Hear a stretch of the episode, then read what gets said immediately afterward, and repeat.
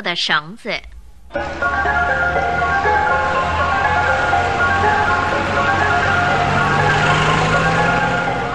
长燕导播，葛大卫配音录音，李若梅主讲。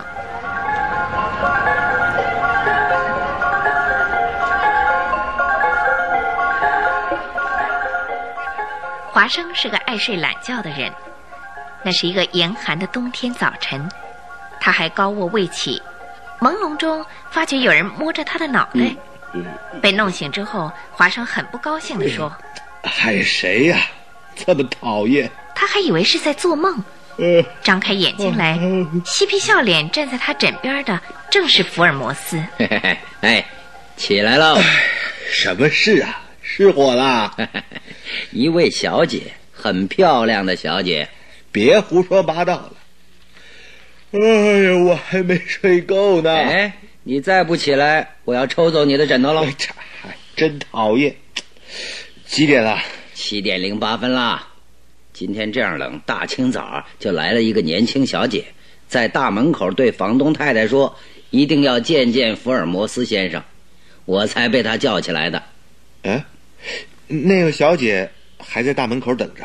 哎。福尔摩斯是不会这样失礼的哦，一大清早就找到我这儿来，如果没有重大的事情，绝不会这样的。所以啊，房东太太一告诉我，我就请她进来了。哼，这位小姐又不是吵我的，你吵醒我干嘛？好，不过事后不要啰嗦，说什么这样有趣的案子为什么不叫你一起去干？哎，等一等，等一等，我马上起来。华生啪的一声就从被窝里跳了出来。马上换好衣服，他并不是为了那个漂亮的小姐，他的目的是要仔细听听那到底是一个如何有趣的案子。华生跟福尔摩斯一起走进起居室里一看，不错，一个穿着黑色服装的女子从窗边的椅子上站了起来，她的脸蒙在面纱里，到底漂亮不漂亮、年轻不年轻，根本就无法看出来。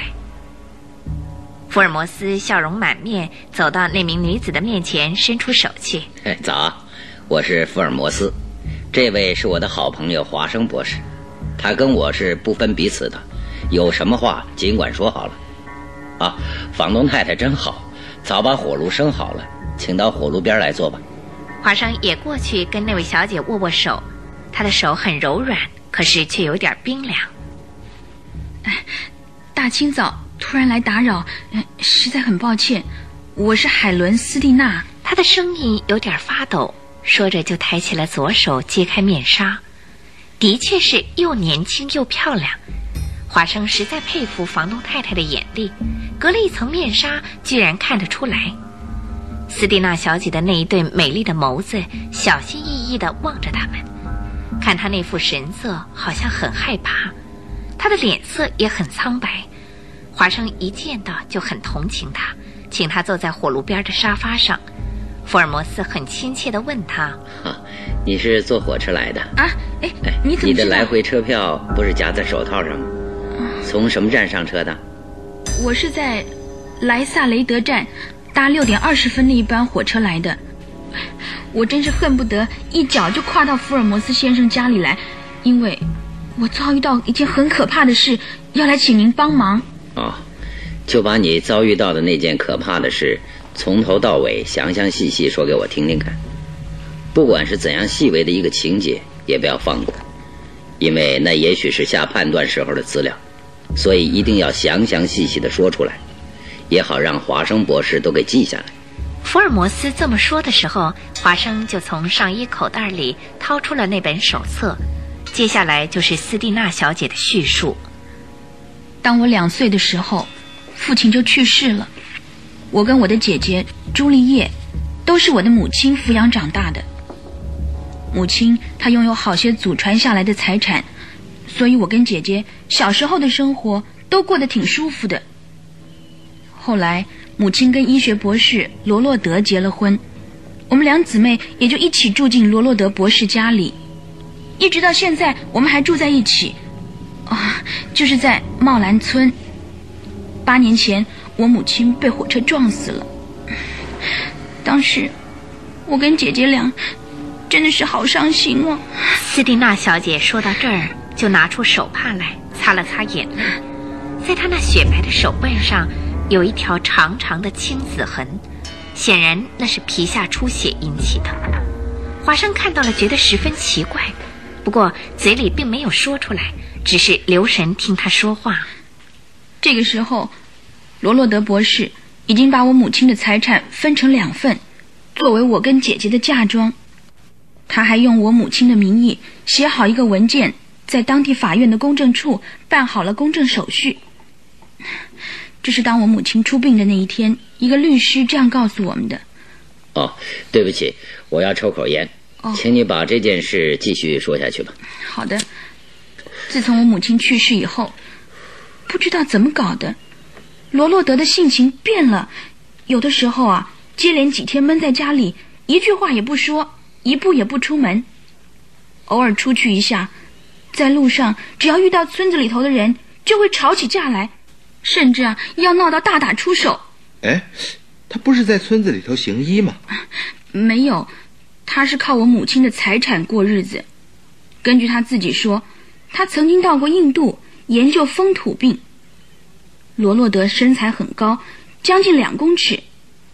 那副魁梧的体格就像是一个拳击选手，所以村子里头的人没有不怕他的，在路上一看到他，总是赶快避开。嗯，他喝不喝酒啊？不喝，他一滴酒都不沾。哦，这样的话，他不会有什么朋友吧？嗯，是啊，不过他跟那些到处流浪的吉普赛人倒很合得来。吉普赛人要到我们院子里头搭盖帐幕的时候。他总是很高兴的答应了。哼哼，这真是一个怪物。他认为世界上的人都是坏蛋，只有吉普赛人例外，不论男女老幼都很老实。哎，他还曾经到帐幕里头去跟吉普赛人在一起过夜嘞。哼，吉普赛人的种族啊也很复杂，因为他们是在世界各地流浪的人。哦，对了，罗洛德博士对于吉普赛风土病是不是研究过呢？这个我不太清楚，我只知道他认为动物比人可靠，所以特地从印度买了一头豹跟一头狒狒养在我们院子里。华生一听，真是觉得又气又好笑。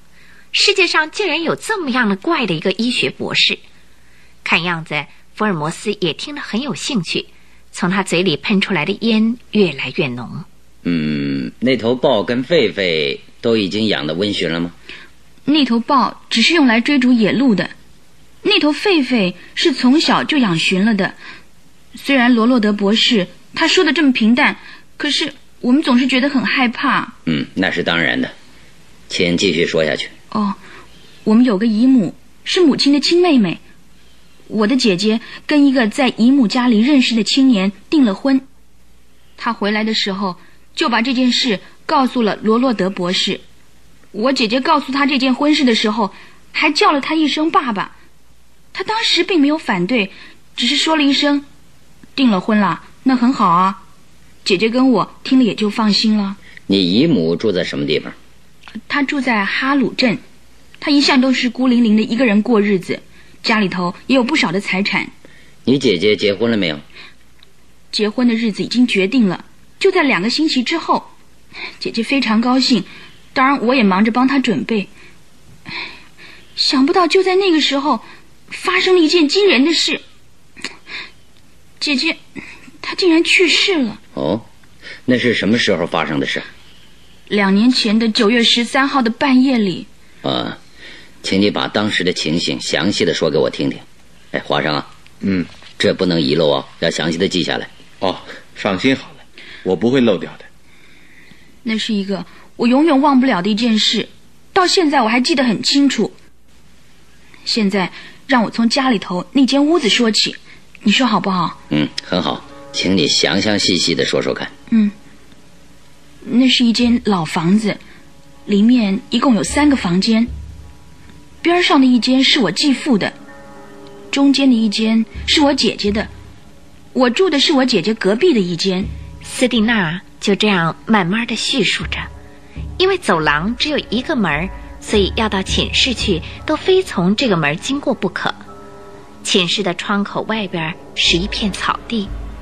九月十三号的夜里十点多钟的时候，因为罗洛德博士很早就去睡了，斯蒂娜跟姐姐两个彼此说了声晚安，就各自走到寝室去。斯蒂娜最喜欢看小说，当正在房里看小说的时候，姐姐敲了一下房门，就走了进来。哎，怎么啦？你是不是婚期近了，兴奋的睡不着啊？斯蒂娜放下小说，怎么跟他开玩笑？也许有点关系，不过爸爸丢下的烟蒂，那个烟太浓了，我真受不了，所以就再也睡不着了。姐姐在椅子上坐下，跟着他们就说了些跟婚礼有关的事情。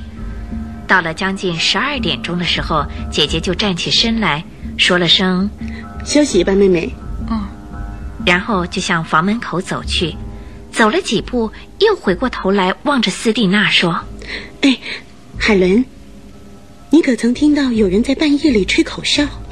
吹口哨？没有啊，我从来没有听到过。哎，我也在想，你大概早就睡了，怎么会吹口哨呢？姐，听你这么一说，我觉得很害怕。哎，也许是你在做梦吧？那倒不是，最近每天夜里我都会听到，绝对不是做梦。哦，那这就奇怪了，哎，你说每天夜里，那是在几点钟的时候？我想，大概是三点左右吧，因为那个时候教堂里的钟声已经响了。哎呦，好怕人啊，姐，因为你是神经质的人，才会有这样的感觉。我经常睡得很熟，所以啊，一点都不知道。你不知道，那嘘嘘嘘的声音啊。我的确清清楚楚的听到好多遍，不过那个声音很轻就是了。斯蒂娜的这段话听起来的确是让人毛骨悚然，可是看他那说话的神情，可以相信这全都是真话，绝对没有半点虚假。斯蒂娜说的话越听越觉得奇怪，福尔摩斯始终是认真的听着，听到这儿的时候。他就向斯蒂娜小姐提出了几个问题来，要她仔细的回答。口哨声会不会是那些吉普赛人半夜里起来在院子里走动的时候吹着玩的？我也是这么猜想，所以我曾经跟姐姐说过，但是她却回答我说：“你说的对，不过啊，我总觉得很奇怪，最近几乎每天夜里都听到。”姐姐在说话的时候显出很害怕的神情来。然后她就耸耸肩膀，走到走廊那边去。她回到自己房里的时候，因为已经过了十二点，一切都很安静，所以我很清楚地听到他扣上门锁的声音。每天晚上房门都上锁吗？你跟你的姐姐都有这个习惯吗？嗯，因为那个豹还有狒狒啊，说不定会跑进房里头来。房门不上锁，我们总是不能够安心。嗯，那是当然了。后来呢？听我姐姐说过之后。我对那个口哨的声音啊，也觉得不安起来，所以就很不容易入睡。上床了以后，我就张着眼睛睡不着。那天报上有低气压过境的消息，到了半夜，果然狂风暴雨，闹得我更加难以入眠了。只听见窗外的玻璃上接连不断的响起哗啦哗啦的雨点声来。过了一阵子，我突然听到：“海伦，你来一下！”哎，那是姐姐的叫喊声。我就急忙跳下床来，想跑到走廊去。刚刚一开门，我就听到“嘘”的一声口哨声音。哎，只有这一声？嗯，只有一声。当时我一愣，我就站在那儿。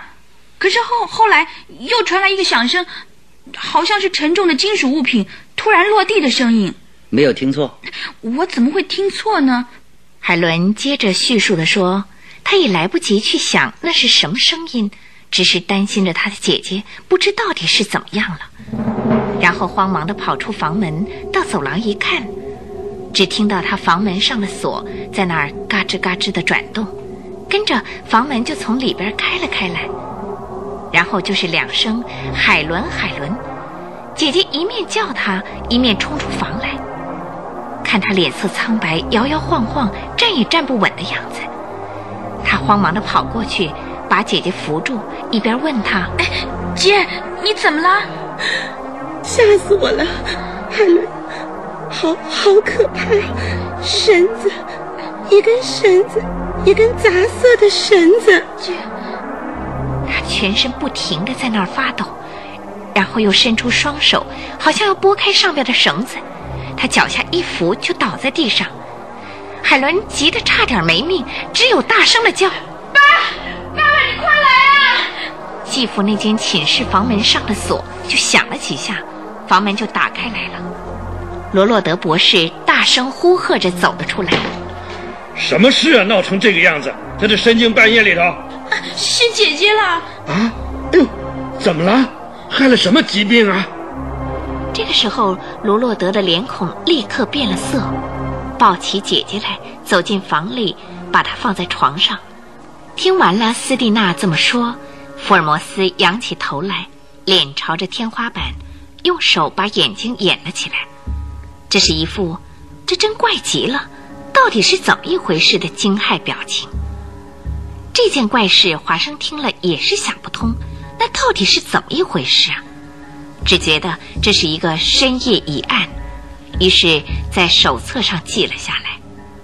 罗洛德博士一边诊查姐姐，一边对海伦说：“我看不懂这到底是什么病。”海伦，赶紧去请内科医生来。哦，斯蒂娜立刻跑到旁边一栋小屋子里，叫醒了一个上了年纪的男佣人，要他冒着狂风暴雨到村子里去请医生。姐姐这样一昏迷过去，就没有醒来过，挨到快天亮的时候。才离开了人世。罗洛德用手摸着斯蒂娜的肩膀，劝她不要太过伤心。唉，太令人悲痛了，斯蒂娜爱女，我也不知道该怎么样来劝慰你了。村里的医生总算是请来了，但是已经来不及抢救姐姐的生命。不过，那个医生还是全身给诊查了一下，然后说死因不明。在这样的情形下，他是不能够发给死亡证明书的。说完这个话，就头也不回的走了。大概这个医生就跑去报告警察。一清早，检察官、法医跟刑警都一起赶了来。听到这儿，福尔摩斯又继续的问道：“呃，斯蒂娜小姐，我要问你一句，那个时候你姐姐身上穿的是什么衣服？”“哦，穿的睡衣。”“哎。”我倒想起来了，那个时候在她右手里拿着一支点燃过的火柴，左手还拿着一盒火柴。这样看来，他是为了想看清楚眼前究竟是什么东西，才擦亮了火柴的。一根绳子，一根杂色的绳子。关于这一点，在你的脑子里大概也有点印象吧？这话到底是什么意思呢？事后对于这一点，我也曾经想过。最后啊，总算想起一件事，就是那些吉普赛女人，她们头上总是包着一块五颜六色的手帕。不过，我想他不至于把手帕看成绳子啊。嗯，那口哨跟金属物品落地的声音，你已经告诉检察官跟刑警了吗？嗯，是的。不过那是一个狂风暴雨的夜晚，也许是别的什么东西的声音啊。在风雨当中听错了也说不定，所以他们对于这一点都不怎么重视。嗯，你姐姐的寝室曾经严密的搜查过吗？检察官跟刑警他们都仔细的搜查过。事情发生以前，门上的锁是从里面锁着的。关于这点，由于我的证明也都已经弄清楚了，还有那几扇厚厚的木板窗也是从里面扣好了的。四面的墙壁，他们都用力敲过，也都很结实。总而言之，在姐姐的房间里没有发现半点可疑的地方。火炉的烟囱看过了没有？在我们的屋里是有一个大烟囱，烟囱的中间用长钉钉了一个十字形，所以啊，就算是小孩子也不要想从那烟囱进出。福尔摩斯听到这儿，就把烟斗放在旁边的桌上。双手交叠在胸前，沉思着。华生也费了很大的劲儿来研究这件事，可是越想越迷糊。这个案子实在也是太奇怪了。福尔摩斯虽然是一个能干的名探，这次似乎也把他给难倒了。他低着头，竟在那儿沉思，好半天都没有抬起头来。至于华生呢，根本想不出什么主意来，好像在大森林里迷失了方向一样，分不出东南西北。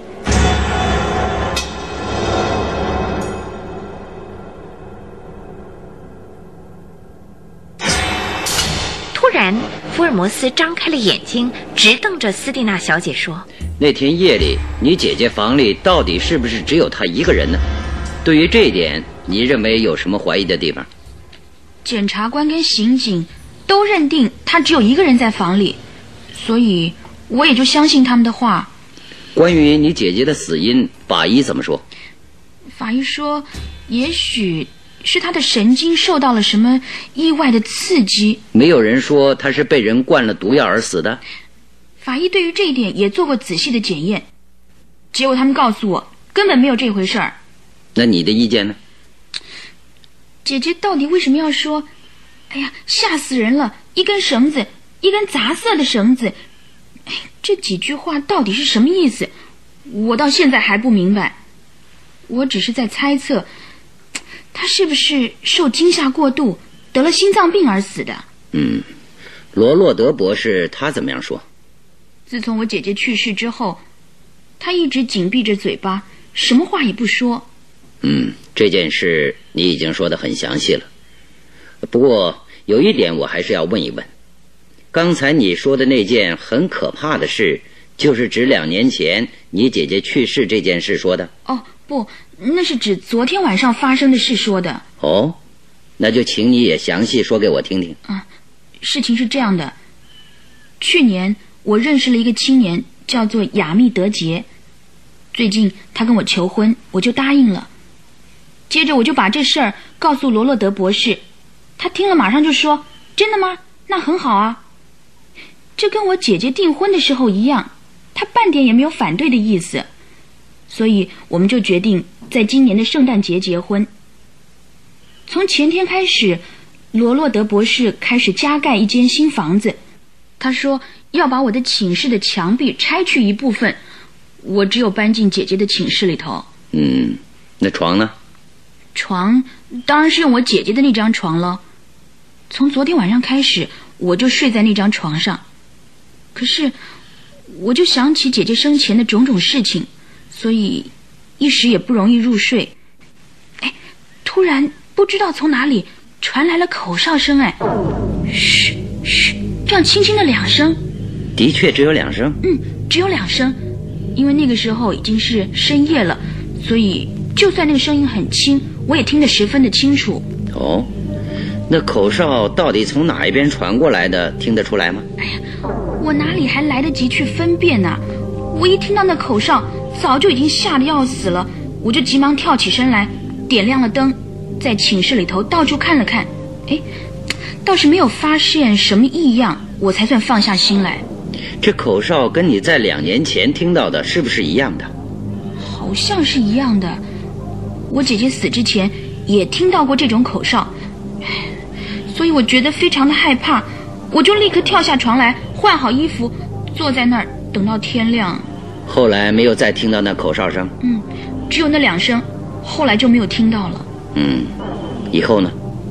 天一亮，我就不声不响，悄悄地从家里溜了出来，没命似的跑到了莱萨雷德火车站，直接到这儿来了。我是从华生先生写的探案上。知道了福尔摩斯先生的本事。哦，这是一个很棘手的案子。华生对于这个案子，你有什么意见吗？福尔摩斯又来考华生了，这是他最可恨的老毛病。这一次居然在一个初见面的小姐面前这样的考验华生。那个年轻貌美的斯蒂娜小姐就目不转睛地盯着华生看，想听听他的回答。她以为华生真有什么好主意。可是华生却愣头呆脑的，不知如何回答，因为他的心里实在是恨透了福尔摩斯，就这样反问他：“哎，应该想出好主意来的是你，不是我哎，我倒要听听你的呢。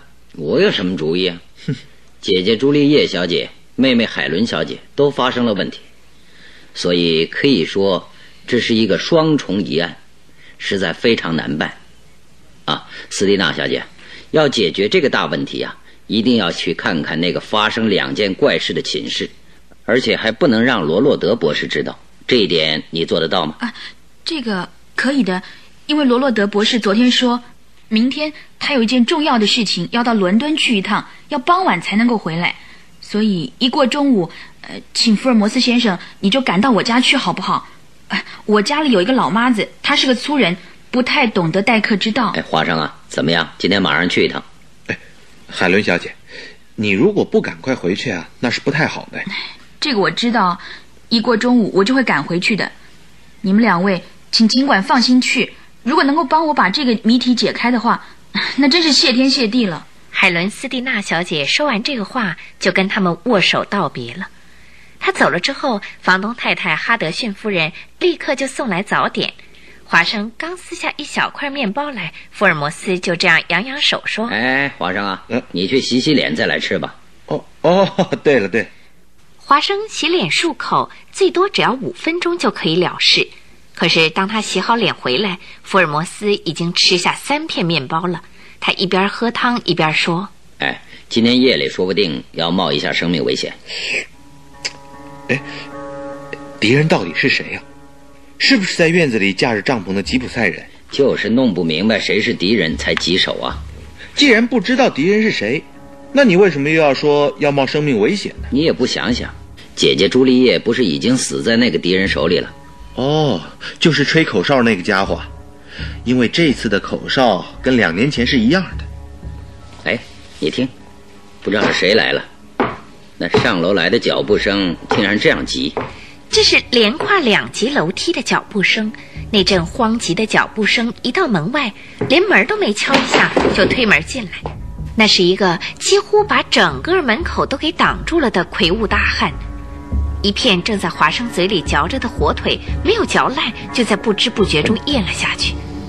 这个人的身体实在是高大，少说也有两公尺高，在两条浓浓粗粗的眉毛下面闪烁着一对大眼睛。他狠狠地直瞪着他们，走进屋子里来。他穿着一身黑色服装，手里提着一根鞭子，一看就知道是个莽夫。福尔摩斯眯着眼睛对着那个人笑笑。大汉板着脸，看那个样儿，满身都是火气，肥大的鼻子下面的两个鼻孔不停地掀动着。他瞪着他们问：“哪一个是福尔摩斯？”“ 就是我。你是谁？”“啊，哼，我吗？我是罗洛德博士。”“我猜想是你，请坐，等我吃完东西再谈吧。”“岂有此理！我的女儿来过这里吧？我是亲眼看到他的。”“哎，福尔摩斯。”今天的天气好像还好啊！哎，你在说什么呀？哎，那边的那个小子是什么人呐？我是华生医生，我的耳朵没有聋，你不必这么大声的叫嚷。你这一叫啊，把我的胃口都倒光了。哦，你就是华生啊？哼，我女儿房间里的几本书就是你写的嘛。老实告诉你们，如果听了我女儿的话就乱管闲事，我绝不会轻轻放过的。哼，今天呢，老子特地来警告你们的。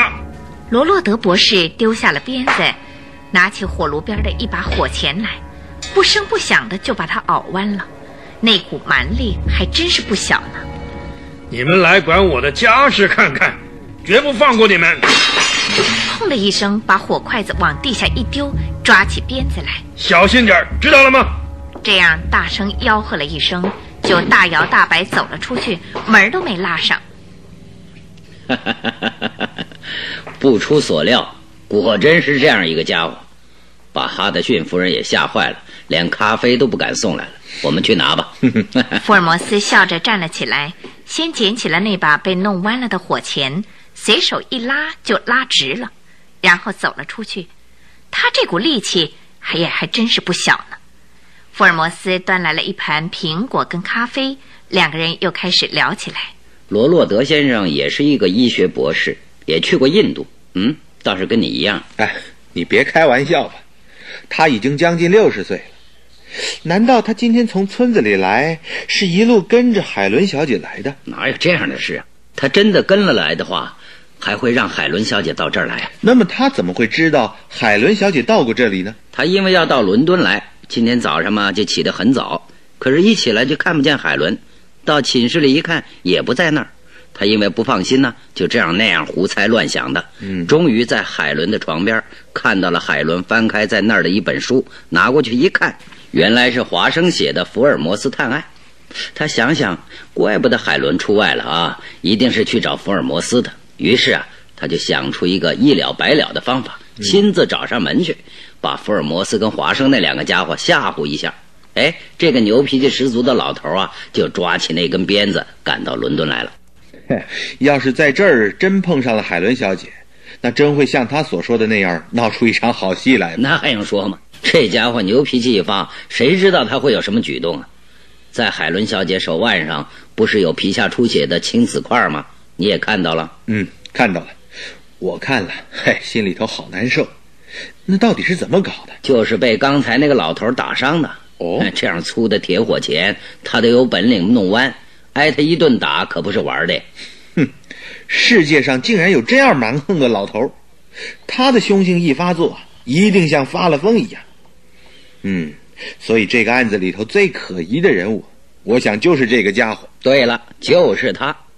哎，皇上，来那个苹果，你要是不吃的话，哎，就递给我嘛。哎，我怎么不吃呢？不过我可以分半个给你。想来想去啊，这个老头啊，嫌疑最大。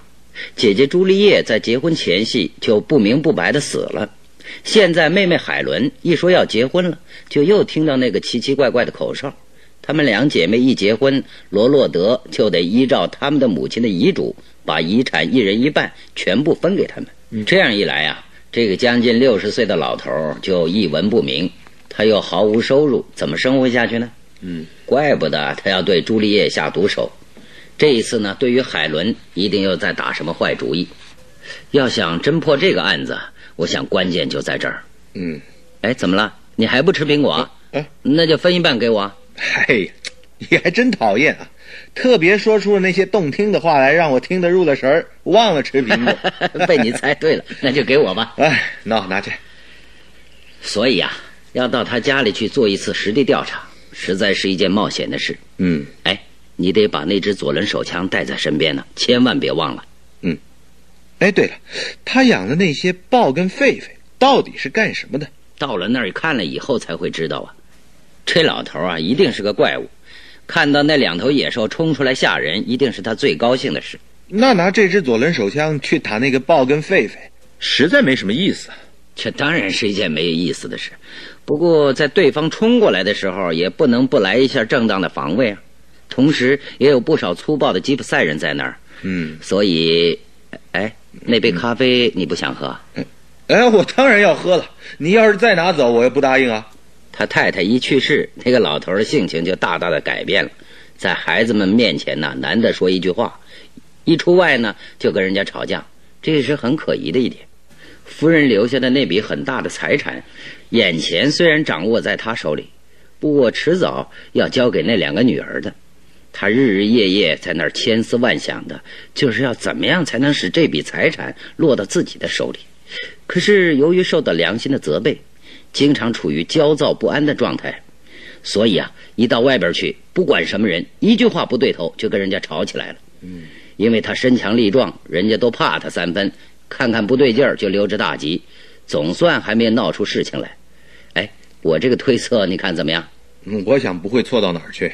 就因为这样，根本不会有人接近他，连他那两个女儿也都很怕他，他只好每天过着冷冷清清的日子，脾气呢就越变越怪，竟然允许吉普赛人在院子里架设营帐，他也常到那营帐里去走动，也很喜欢那两头只跟他亲近的豹跟狒狒。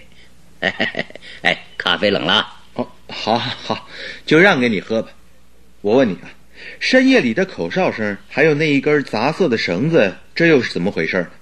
还有一样呢，那就是哐啷啷的一声金属物品落地的声音。嗯，口哨哐啷啷的声响，绳子，这三方面呢，似乎彼此有点关系。不过到底是怎么样的关系，现在还不清楚。嗯，哎，你看，咖啡不是冷了吗？哎哎，火腿不是还没有动吗？哎你不要尽打我的主意啊。华生急忙的插起剩下的一片火腿吃了下去。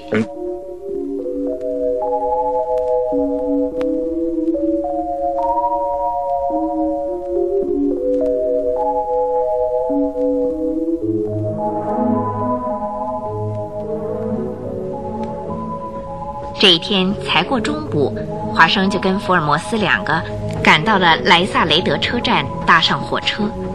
难得的好天气，离开了伦敦，那蔚蓝的晴空一映进眼里，就让人有一种飘飘欲仙的感觉。福尔摩斯虽然说这是一次空前的大冒险，可是华生才不怕。那支左轮手枪，华生早就已经收好在上衣的口袋里。因为这一次要去跟豹、狒狒死拼一场，那种小型子弹到底是不管用的。福尔摩斯在火车上不停地抽着烟斗，他们一句话都没有交谈，也没有开过一次玩笑。福尔摩斯那张老朝着车顶的脸，正跟他在森克莱家中的会客室里想出了海绵妙计来的时候完全一样。火车到了莱萨雷德火车站的时候，福尔摩斯。这才开口，哎，到了。嘿，我想你大概是已经想出了侦破这件案子的方法来了。什么也没想出来啊！等我看到了那间寝室，也许会想出一点办法来。哎，是不是要冒一次生命的危险？那是今天晚上的事。走出了车站，就坐上了一部破旧的马车。哦，送我们到茂兰村去，远不远？啊，不到五英里路。呃，你们两位先生是第一次来到这里的？嗯，是啊，第一次来。哎，这儿的景色倒很不错啊。马车一路前进，走了四英里左右的时候，那个马车夫又开口了：“呃，你们要到茂兰村的哪一家去啊？”罗洛德博士家里啊，正在翻造房子，我们特地来看看。哦，原来是要到他家里去的。嗯，不过……哦，你认识罗洛德博士吗？哎，你们也认识他？哎，见过一面，是一个很厉害的人啊。这个人呐，真是一个博士啊！他老跟人家吵吵闹闹的，不像个有教养的人。真是一个蛮不讲理的博士啊！不过他的女儿海伦倒长得很好看啊。是啊，不过他女儿啊也实在可怜，经常挨这个蛮横博士的打骂。哦，他为什么要那样对待他呢？大家都在说罗洛德博士早已经疯了。尽管他是一个有学问的人呐，一发疯也会变得毫无理性的。嗯，那那个小姐还真可怜，对不对？哎，怎么不是啊？呃，在那林子的左边，不是看到一个灰色的屋顶吗？那边就是了。哎，快要到了，他们就要到罗洛德的那栋阴森的屋子里，看看那里边的真实情况。福尔摩斯听说就要到了，也感觉到很兴奋。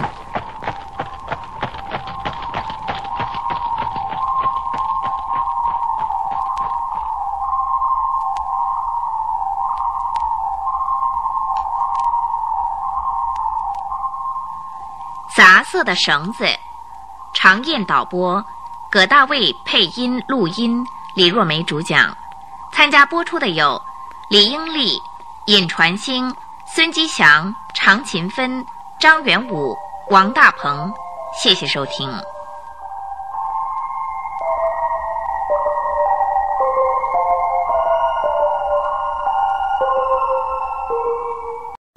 杂色的绳子下集。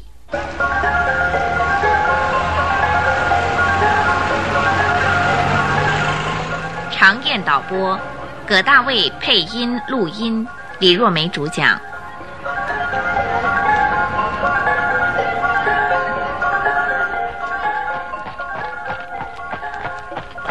眼前尽是高耸天空的大树，他们的马车就从这林子里曲曲折折地穿过去。走了一阵儿，到了一个低坡的下面，那是一片红土。福尔摩斯说：“哎，海伦小姐不是正从山坡上走下来了吗？”听他这么一说，华生连忙抬起头来，果真不错。海伦小姐穿着一身黑色的服装，打扮得十分整齐，脸上并没有蒙着面纱，凝望着他们的马车急匆匆地赶下坡来。她的鞋子也是黑的。停下来吧，我们就在这儿下车。斯蒂娜一看清楚是他们两个，就很高兴地说：“真不知道该怎么样道谢才好。福尔摩斯先生，你们是搭这班火车来的？哎，你跑来接我们，不怕让人注意啊？哎，这是景色倒很不错啊，大概是茂兰村吧？嗯，是啊。我的继父罗洛德已经到伦敦去了，他要到傍晚才会回来。我们已经见过他了。啊？哎，这是怎么一回事啊？没什么，他只是跑来警告我们说，你们要管闲事的话，不会轻易放过你们的。他是在你走后七八分钟来的。奇怪了，他怎么会知道找上你们呢？你不是说过你喜欢看书吗？嗯，一定啊，在你房间里发现了我的探案记录而起疑心的。哦，哎，的确是这样了。我正在寝室里头阅读《恐怖谷》这本书的时候啊，突然听到了口哨声的。嘿嘿，这样看来啊，罗洛德博士的直觉倒是很灵敏的。哎，华生，哎，这一点倒要小心提防哦。这么说，敌人就是罗洛德博士了。另外还有吧？哦，就是这儿了。嗯，经过了一段山坡之后，就到了那栋灰色房子的旁边。那是一栋很古老的建筑物，石柱子上长满了青苔，屋顶跟墙壁都是灰色的，窗户紧闭着。到底哪个房间有人？黑沉沉的，很难分辨出来。哎，我先到后面去看看啊。福尔摩斯对斯蒂娜小姐这么说了一声，他们就绕到屋后的草地上去。这个时候，他全身的侦探神经都紧张到了极点。屋子的右边已经架好了木架，不过并没有人在那儿。工人今天休息啊？嗯，是啊，这是继父要他们休息的。也许是因为他自己不在家。没有人监工，所以他才叫工人停工的吧？嗯，这靠边的一间就是你的寝室，中间那间是你姐姐的，那靠边的一间就是博士的寝室吗？嗯，是，我昨天晚上就是住在中间的那一间。哦，看过以后就知道，要想从外面进去寝室实在很不容易。现在，请你带我们进去看看寝室的内部。好的。哎，对，那豹跟狒狒养在哪儿？一定是被藏在什么地方去了，这不是很危险吗？在闻到他们身上的气味时，会不会冲出来呢？华生就抓住上衣口袋里的那支左轮手枪，跟在福尔摩斯和斯蒂娜小姐的后面一起走过去。走上了屋子旁边的石阶时，斯蒂娜小姐就伸手推开了一扇很大的门，他们就一起走进一条黑沉沉的走廊里去。走廊里面寂静无声，他们就开始在这怪屋里探险。到了这儿，已经算是深入虎穴了。哎，先看中间那个房间吧。福尔摩斯向着中间那间的房门大踏步走去。走廊上的墙壁已经好久没有粉刷了，显得很脏。斯蒂娜小姐拿出钥匙来，把中间那扇黑漆门上的锁打开。开好锁之后。然后就小心翼翼地推那房门，那个门倒是一点声音都没有，很容易的就推开了。他的姐姐朱丽叶死的不明不白的那间寝室就是这一间，因为是乡下房子，所以天花板很低，在右方的墙壁上装着一只烤火的火炉，房间里什么陈设都没有，以一个女子的寝室来说，实在是过于单调。福尔摩斯问。这跟两年前完全一样吗？嗯，是的，这里的一切完全保持着姐姐生前的老样子。在屋子角落里放着一个褐色的衣橱，床上铺着一床白色的毯子，床前放着两把小椅子，一个化妆台，另外一张小桌子上放着一盏灯。捡起掉在地上的一本书来看的时候，是一本恐怖谷。站在那儿的福尔摩斯，从天花板看到四面的墙壁。每一样东西，他都很细心的看过。华生也跟着他的视线到处乱转，可是看来看去，好像并没有任何值得注意的东西。从墙壁的顶上垂下一根绳子来，一直垂到床边儿，绳端上有一个结，一直拖到枕头上。福尔摩斯指着那个绳子问：“这根绳子可是叫人灵的绳子？”“呃，是的。”这根绳子从这儿通到哪里呢？呃，通到佣人的房间里。这根绳子看上去要比别的东西新得多，为什么？这绳子从装上去到现在，大概只有两年多。是你姐姐活着的时候装上去的？是的。是你姐姐要求装上这根绳子的？不，我想不会的。为什么？因为我从来没有听到我姐姐用过这根绳子。同时，我姐姐也跟我一样。本身的事都是亲自处理的。这样说起来，这根绳子是这屋里的人故意放在那儿的，真奇怪啊！为什么他们要这样做呢？关于这点，我完全不知道。哎，福尔摩斯啊，问点轻松的话吧。可是福尔摩斯一到他准备用全副精神侦查一件案子的时候，绝不会理睬别人的劝告。哎，我要放肆一下了啊！他对斯蒂娜小姐这样说了一声，就往下一扑，把身子趴在地板上。福尔摩斯开始搜查了，他在地板上到处乱爬，爬到那本恐怖谷旁边的时候，就窜了过去。他的右手里拿着一个很大的扩大镜，地板上的每一条接缝，他都用扩大镜仔细的查看。搞了半天，他好像并没有找出什么可疑的地方。斯蒂娜低着头，望着在地上爬来爬去的福尔摩斯发愣。这倒不能怪他，因为不管什么人看到在地板上爬来爬去的福尔摩斯，都会大吃一惊的。看完了地板的接缝，刚好到了窗口下面，福尔摩斯就站起身来。门是厚厚的木板装成的，福尔摩斯没有放过这几扇窗门，一扇一扇的用扩大镜仔细的检查了一遍。这窗门并没有什么可疑的地方。福尔摩斯又查看衣橱里面、化妆台的上上下下、每一把椅子、桌子、四面的墙壁，一样样都仔细的检查过。检查完之后，他的脸色十分沮丧，看样子并没查出什么来。在这间寝室里找不出线索来的话，这个案子就难办了。华生感到很担心。福尔摩斯从屋角出来，就走到床前说：“呃，对不起，我要看看床单下面。”斯蒂娜小姐还没有来得及回答，他就哗啦一声把那张白色的床单翻了开来。华生很想阻止他这种不礼貌的举动，可是哪里来得及呀？他不但拉开了床单，又把下面的羊毛毯也拉了下来，接着把一张蓝色的褥单也一块儿拉了下来。又把枕头也拿起来看看，然后就随手丢开了，还是没有找出什么来。花了这么许多功夫，一点线索都没有。口哨，哐啷啷的一声，杂色的绳子，这三个谜究竟是怎么回事儿？华生看着福尔摩斯那张失望的脸，实在很不好受。福尔摩斯向华生望了望，又插起双手来，华生就知道。这个案子的侦查已经陷入了绝望的境地。斯蒂娜小姐也紧紧地盯住福尔摩斯，她对于福尔摩斯在床上乱翻乱动的行为，好像有点生气的样子。福尔摩斯扬起脸，看看屋顶上面，看看那条绳子，最后他把视线集中在那条从壁上垂下来的绳子上。哎，福尔摩斯啊，你怎么了？哦，原来如此啊。福尔摩斯松开了交叉着的双手，抓住那条绳子，用力拉了一下。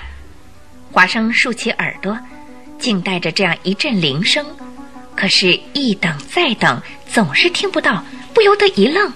铃声始终没有响，屋子里还是那么的寂静。斯蒂娜小姐也觉得很奇怪，就这么问：“怎么不响了呢？这人到底怎么搞的？” 在佣人房间里啊，一定安装着铃的。福尔摩斯那失望的脸上，这时候又浮起笑容来了。在绳子那头啊，应该接上一根牵丝，一直通到佣人房里才拉得响的。可是这是条牵丝，根本就没装上嘛。你们看，他说着，又用力拉了一下绳子。斯蒂娜跟华生都竖起耳朵，等待着那个铃声，还是什么声音都没有。这到底是怎么回事呢？斯蒂娜小姐很担心的问福尔摩斯：“那条牵丝，也许被老鼠咬断了吧？”“不会的，可怕的并不是老鼠、豹或者是狒狒，而是人想出来的坏主意。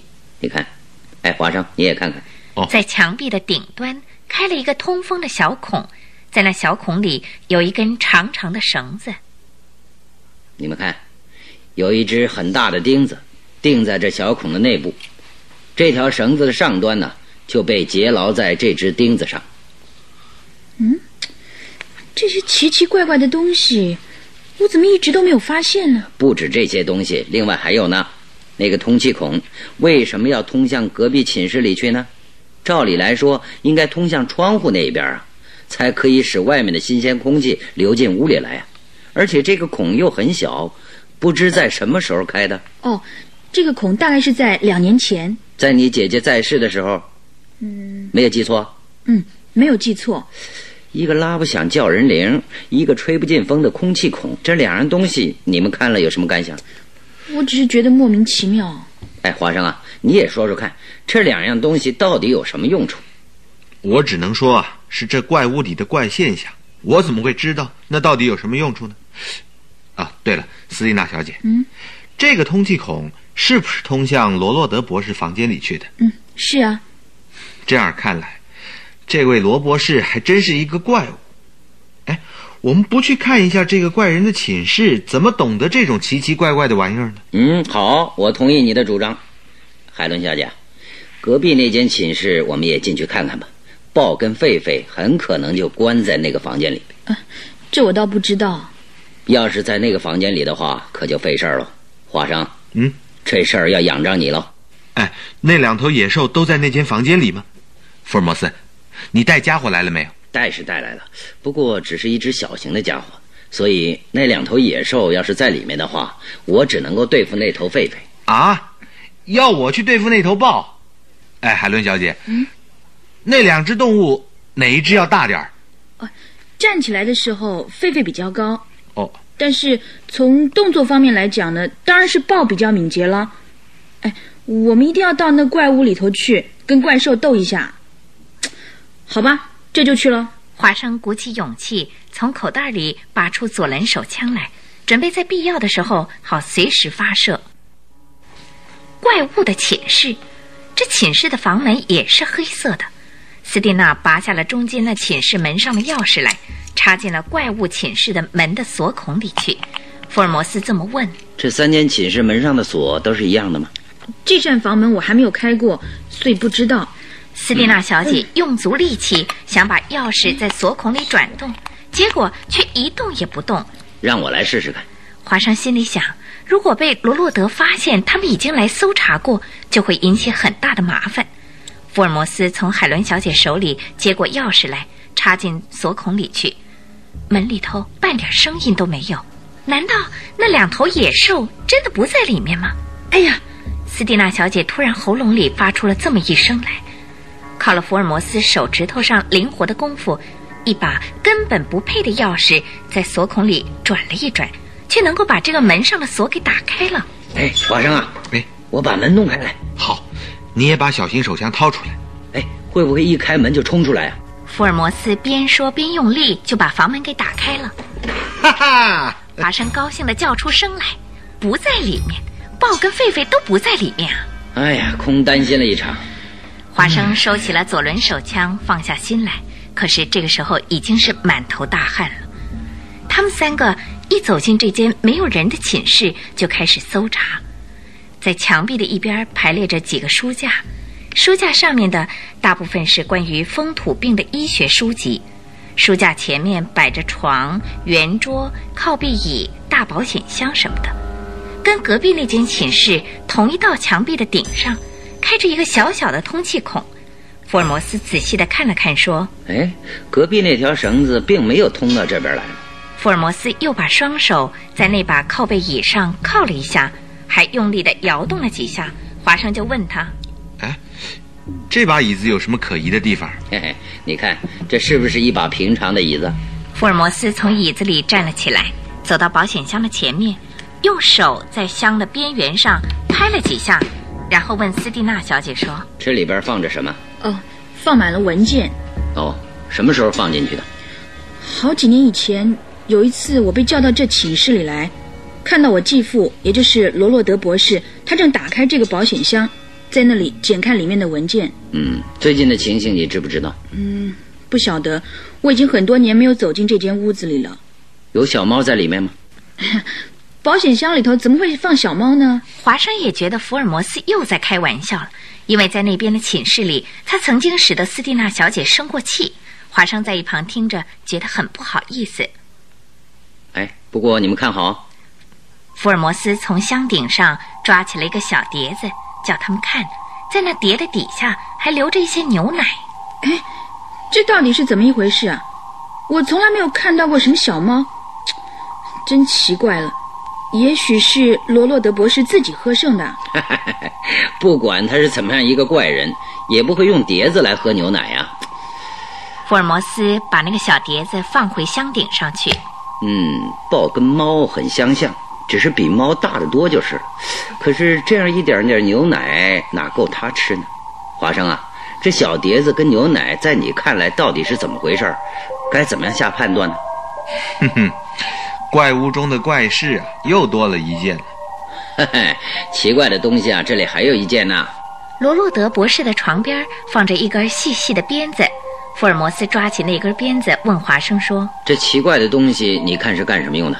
我想那是用来训练豹跟狒狒的吧。嗯，那么鞭子头上为什么装着一个皮圈呢？有什么用处呢？我看呐，是用来给那两头野兽训练什么玩意儿的。也许是的。哎，福尔摩斯啊，嗯，你怎么了？到院子里去看看。看福尔摩斯那副神色，好像这间寝室里片刻也待不下去的样子。福尔摩斯摇摇摆摆地从走廊走出去，斯蒂娜跟华生都跟着他到院子里的草地上去，看看草地旁边的空地上，到处长着一堆堆的灌木，还排列着好几个帐幕，那一定是到处流浪的吉普赛人的住家。福尔摩斯始终是拉长着脸，低着头，一个人静在草地上乱转，他也不向斯蒂娜小姐探问吉普赛人的情形。只是低着头沉思，一面慢慢的绕到屋子旁边去。在没有到这儿之前，已经从斯蒂娜小姐的嘴里听到这个案子的三大疑点；一到这儿，又看到怪屋里的种种怪现象。面对这些疑点跟怪现象，福尔摩斯始终是没有办法。华生也觉得莫名其妙，半点忙都帮不上，实在非常懊丧。华生又跟着福尔摩斯走上靠近这栋怪屋的小坡，突然，福尔摩斯停下脚步，回过头来望着斯蒂娜小姐说：“今后你要绝对依照我的话去行动，这是为了你生命的安全，知道吗？”“嗯，知道了，我一定会听福尔摩斯先生您的话。”“嗯，这样很好。今天晚上我跟华生要在你房间里过夜。”“啊，福尔摩斯，你这话什么意思？”“正如你说的，要跟怪人来一次决战。”山脚下有一栋红屋顶的屋子，那可是一家旅馆。嗯，是啊，是皇家旅馆。嗯，我跟华生两个要到那家旅馆去租一个二楼的房间。哦，从这儿望去，那旅馆楼上的窗户可以看得很清楚。我想在你的寝室里也一定看得见那个窗口的。今天晚上罗洛德博士到他房里睡觉的时候，你一定要注意，等他躺下去以后。就把你寝室的窗子轻轻地打开，千万不要发出声音，好不好？好，我会这样做的。开好窗户，你就把煤油灯在窗外晃一下，这就是罗洛德博士已经上床去睡了。信号。好，我知道了。跟着你就悄悄地走到靠边的那间寝室里去，不过千万不能有一点声音哦。进去以后，你就不声不响地留在那儿。假如有什么事情发生，因为我跟华生两个一定也会躲进那个房间里去，所以你尽管放心，躲在那儿好了。嗯，你如果一声张出来，被罗洛德博士发觉了，我们三个人的生命就难保了。好，我知道。今天博士一回来，一定会找你麻烦，问你去找福尔摩斯干嘛，你可千万不能承认哦，因为你一承认呢，那个怪人就会处处加以防范，我们今天夜里的计划就会失败，懂不懂？请你放心。我绝对不会承认的。我要跟你商量的就是这几件事，请你无论如何要鼓起勇气来。今天晚上我们还会再见面的。嗯，福尔摩斯说话的口气简直像是在告诉小孩。他这么仔细叮嘱过之后，就跟斯蒂娜小姐握握手，仍旧拉长着脸跟华生一块走下坡去。福尔摩斯到底是有一手，又要狠狠地干一下子了。华生跟在他后头，边走边想。今天晚上又要去冒一次险了。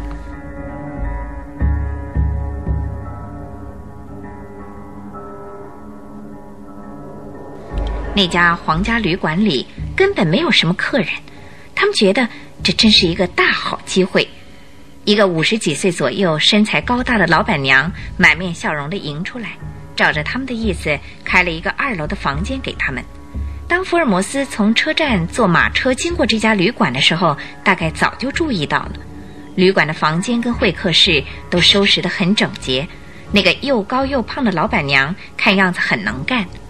我们就在房间里吃东西，有什么吃什么，给我们准备一点好了。哦，他们很早就吃完了晚餐，他们俩就躺在床边的床上休息。哎趁时候还早，我们好好睡一觉。睡了一个好觉，醒来之后，他们又开始聊起来。哎，福尔摩斯，今天夜里真的要依照预定的计划去冒一场大险吗？那个怪人呐、是一个诡计多端的家伙，说不定啊，他从斯蒂娜小姐的一举一动上看出我们已经赶来，也很难说。那这怎么办才好呢？恐怕我们会打一场败仗。打败了怎么得了？总得要想方法赢他才行啊！在我们没有溜进中间那个寝室去以前呢，胜败是无从知道的。主要问题还是那个通气孔。那个通气孔，这话怎么说？姐姐朱丽叶的寝室里有这样一个通气孔的事啊，在伦敦听她妹妹说的时候，你根本没有留意到吗？你在说什么？斯蒂娜小姐那个时候没有提到过有这通气孔的事啊。不过他曾经说过，他姐姐朱丽叶是在闻到罗洛德博士所吸的强烈的印度纸烟的烟味儿以后才睡不着的。这烟味儿到底从哪儿传过来的？嗯哦，是这么回事儿，我知道了。房门总是关得好好的，四边又都是墙壁，如果没有那个通气孔的话，哼，不错，你的侦探天才啊，实在是让我佩服。哈哈，你是一个拍马博士。不不不不，我是衷心的佩服啊。为什么那个通气孔是主要的问题呢？因为时间配合的很好。啊跟什么时间？朱丽叶的意外死亡啊，那个拉不响的铃的装置打开通气孔来的时候，这三件事啊，几乎都在同一个时间发生。你说奇怪不奇怪呢？你指的是这三件？嗯，听你一说，倒还真有点像。怎么样，佩服不佩服？最后一点，我觉得有问题。什么时间的配合，还不是你勉强的把那三件事拼凑在一块儿的？那我就叫你更加佩服吧。你在那张床上发现了什么没有？嗨呀，别提这件事了。你当时真的吓了我一跳呢，在人家床上乱翻。虽然你是福尔摩斯，这也不应该呀、当时啊，我看斯蒂娜小姐很生气呀、嘿嘿嘿，你的眼力真不错啊，竟然看得这样清楚。床上的床单、枕头等等啊，都没有什么疑问，只有一点不太对劲儿，那张床是不能移动的，因为啊，已经用铁钉钉在地板上了。有这样的事，为什么要把床给钉在地板上？哎呀，你不要老是问我嘛，你不妨自己想想看嘛。嗯，这次倒不是时间问题，而是位置问题了。是啊，如果你想通了，就轮到我来佩服你了，怎么样？华生想了好一阵子，实在是想不出来，只好问福尔摩斯。我投降了，你说给我听吧。说句老实话，这个时候我也说不出确定的理由来。又来了，不到最后关头，你总是不肯说出来，这就是你改不了的老毛病。这是因为不到最后，连我自己也不知道啊。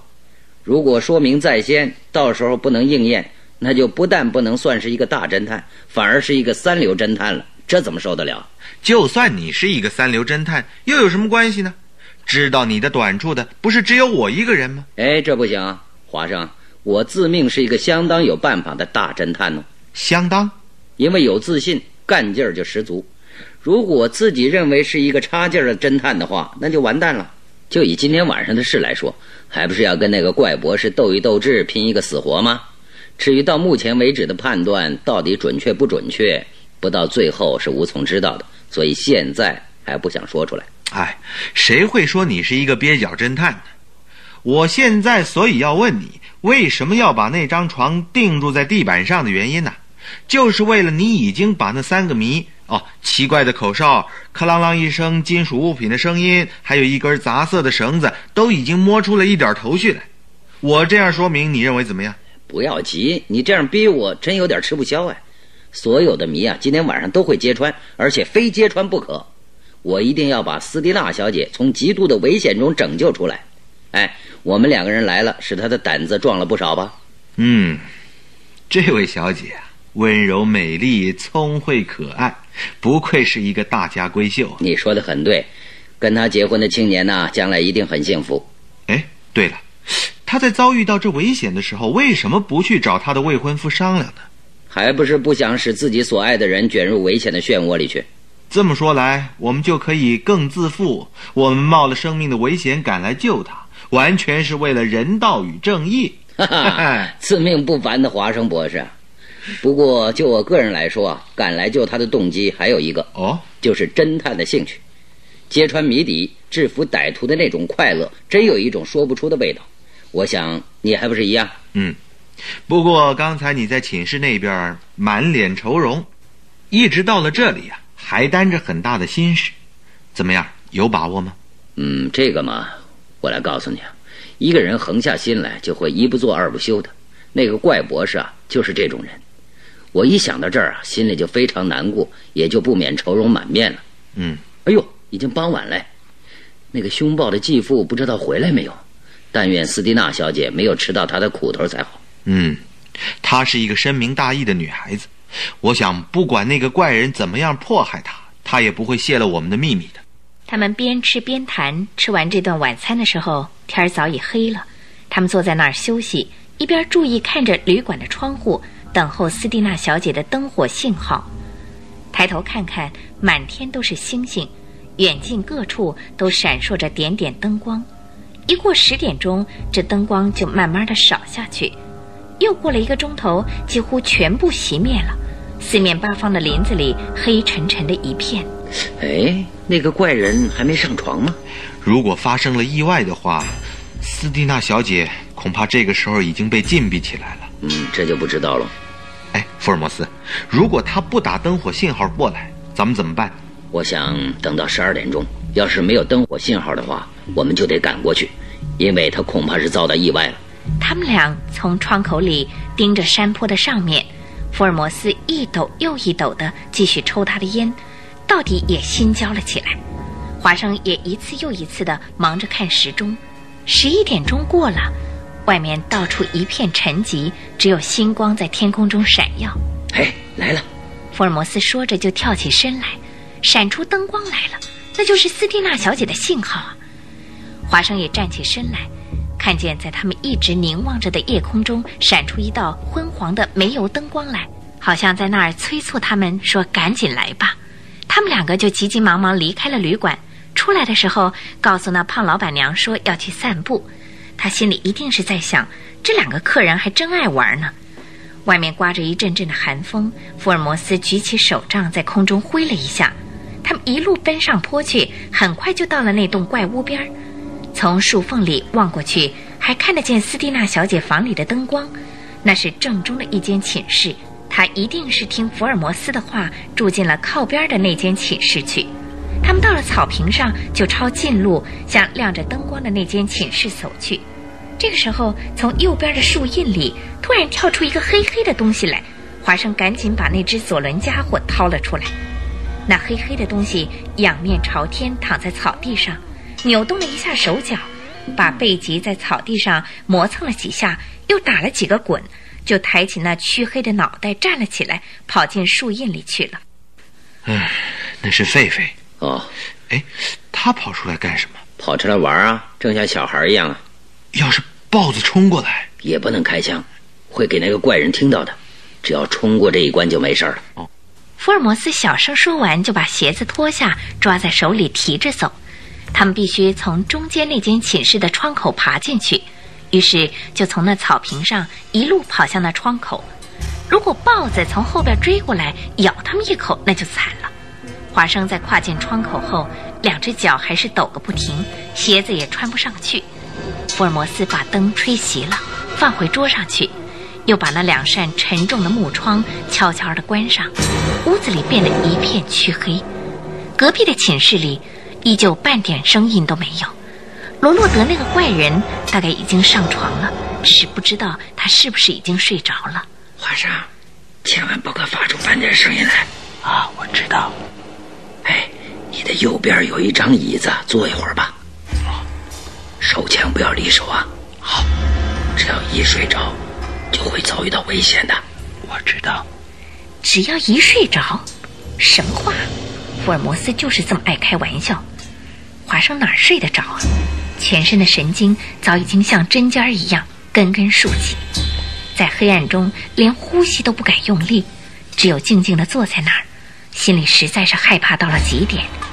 隔壁房间里的怪人罗洛德好像已经睡醒过来，虽然隔了一道墙壁，他的动静还是隐隐可以感觉得到。福尔摩斯坐在床边的椅子上，这也是华生感觉出来的。只要那印度纸烟的强烈味道从那通气孔里一传过来，就可以知道那个怪人是醒着的。华生一闻再闻，身体丝毫不敢动弹。到底要等多久呢？他摸索到了福尔摩斯的耳朵，轻轻的问：“福尔摩斯啊，老是这样等下去怎么好呢？”哗的一声，吓得华生差点就摔倒。原来是院子里树上的一只鸟突然飞起来。福尔摩斯一声不响的，不过华生知道，他也紧张到了极点，一有动静，立刻就会像弹簧那样的跳出去。斯蒂娜小姐到底在不在寝室那边呢？一点声音都没有。隐隐传来了一阵钟声，那是村子里教堂的钟声。在这半夜里，钟声也是每隔一个钟头传过来一次。可是，在听到一次钟声之后，到下一次钟声传来的时候，好像已经过了两三个钟头，实在不好受。没有惊人的忍耐力，就休想干侦探这一行。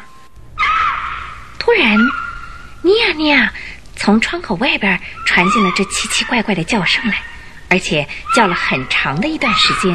那是豹。这个时候，教堂里的时钟打了三下。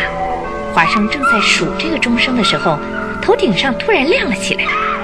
哎，哪来的灯光啊？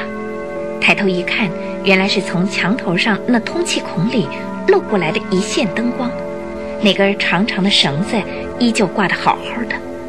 怪人罗洛德点上灯了，福尔摩斯站起身来，华生也跟着站起来，并且按住那只左轮手枪的保险扣。时钟打了三下，华生数数那钟声。好像壮了胆子不少，这到底是什么道理呢？从那通气孔里射出来的那道灯光，才过了会儿，就摇呀摇地晃动起来。大概那个罗洛德怪人在他的寝室里走动着，不知他在那儿搞些什么把戏。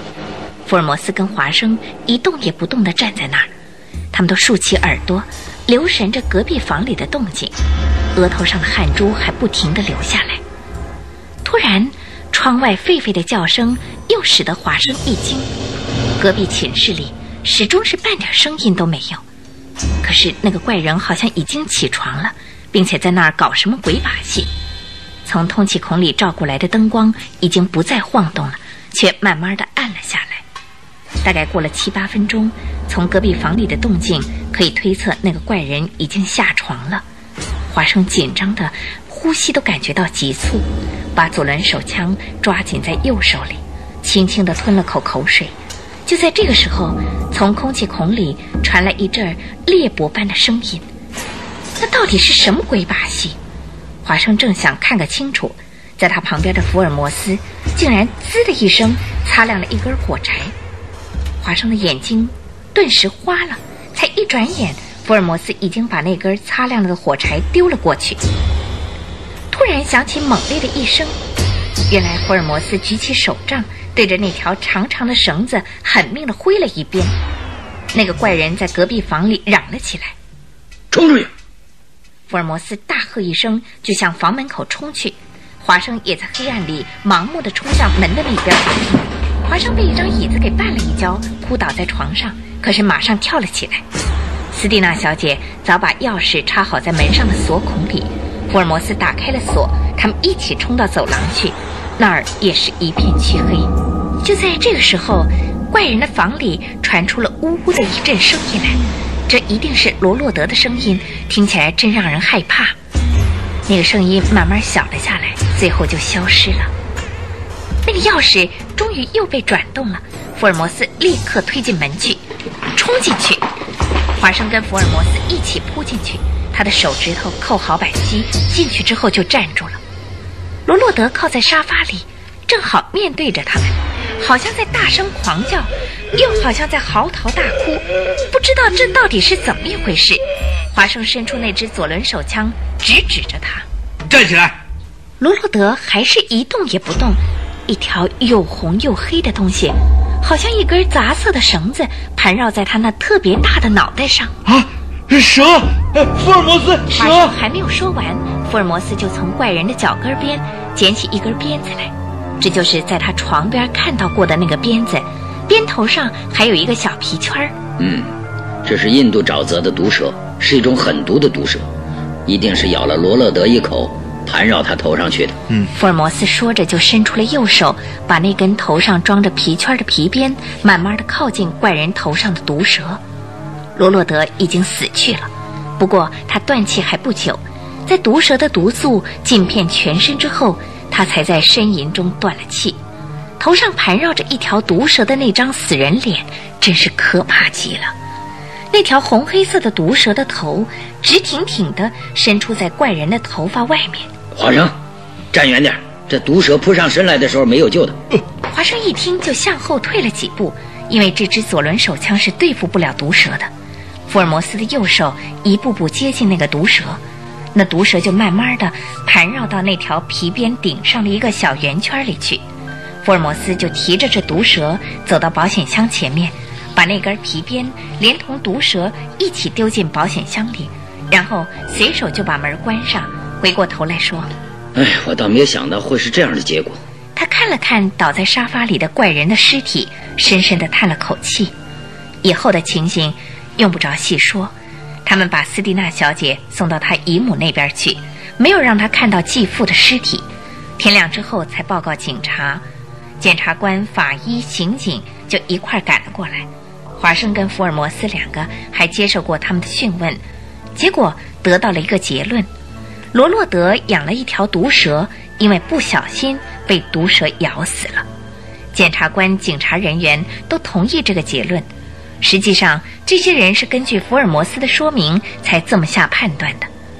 罗洛德的确是个罪大恶极的坏蛋，不过人已经死了，大家都认为还是不要揭穿他的罪行的好。福尔摩斯。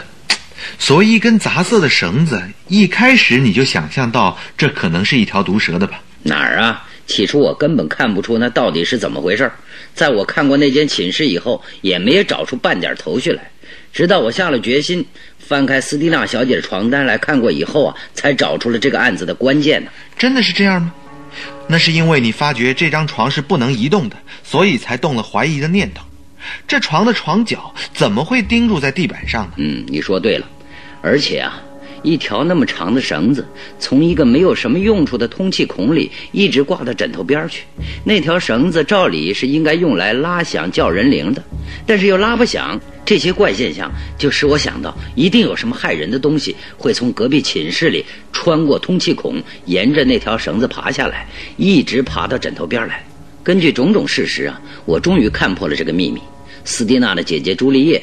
不是擦亮了火柴，看到一根绳子，一根多么吓人的杂色的绳子吗？嗯，从这一点呢，我就想到这可能是一条蛇。他被蛇咬到以后，痛得醒过来，就一面叫他妹妹，一面起来擦亮火柴，才看出是一条杂色的蛇，正沿着那根绳子爬上去。当把他吓得全身发抖，火柴一下子就熄灭了的时候，毒蛇的毒液早已经渗进他的脑子里去了。当从房里跌跌撞撞扑出来的时候，一看到他的妹妹斯蒂娜，就说了声“绳子，杂色的绳子”，就昏倒在地了。那你在那怪人的寝室里头那样用劲的去摇那把椅子，到底又是怎么回事呢？那是因为罗洛德博士啊，常常用鞭子提着那条毒蛇，站在那张椅子上，做着把毒蛇放进那个通气孔里去的训练，所以那张靠背椅啊就被弄咯吱咯吱的响。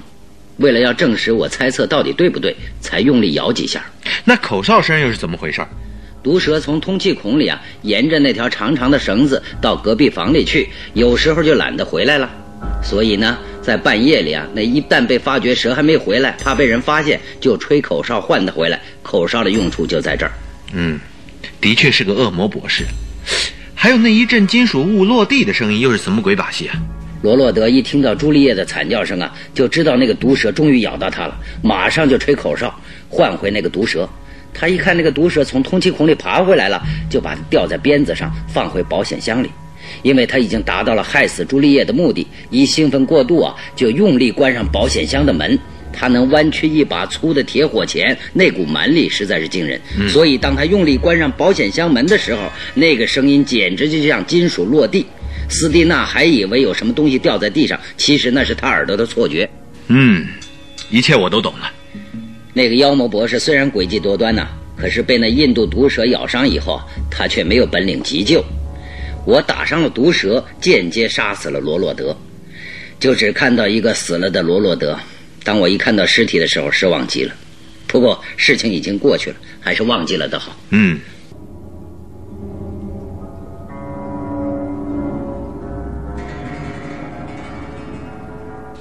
杂色的绳子下集，常燕导播，葛大卫配音录音，李若梅主讲。参加播出的有尹传星、李英丽、孙吉祥，谢谢收听。